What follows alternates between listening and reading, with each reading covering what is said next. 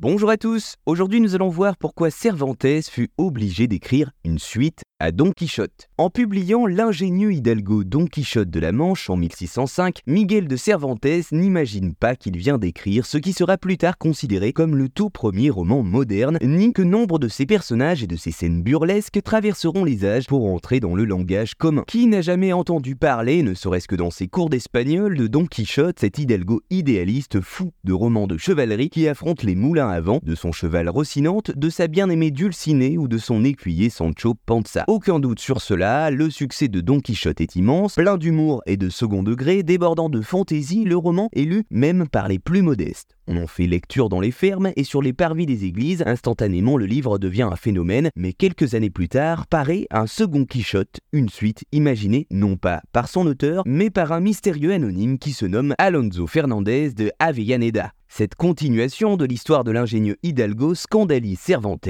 qui n'y est pour rien et l'amène à publier en 1615 un véritable second Quichotte dans lequel il fera fréquemment allusion avec un humour toujours aussi aiguisé à l'imposture et à son auteur. Attention spoiler, à la fin de ce second volume, Cervantes fait mourir son personnage afin d'empêcher qu'à l'avenir un tel incident puisse se reproduire. Voilà, vous savez maintenant pourquoi Cervantes fut obligé d'écrire une suite à Don Quichotte.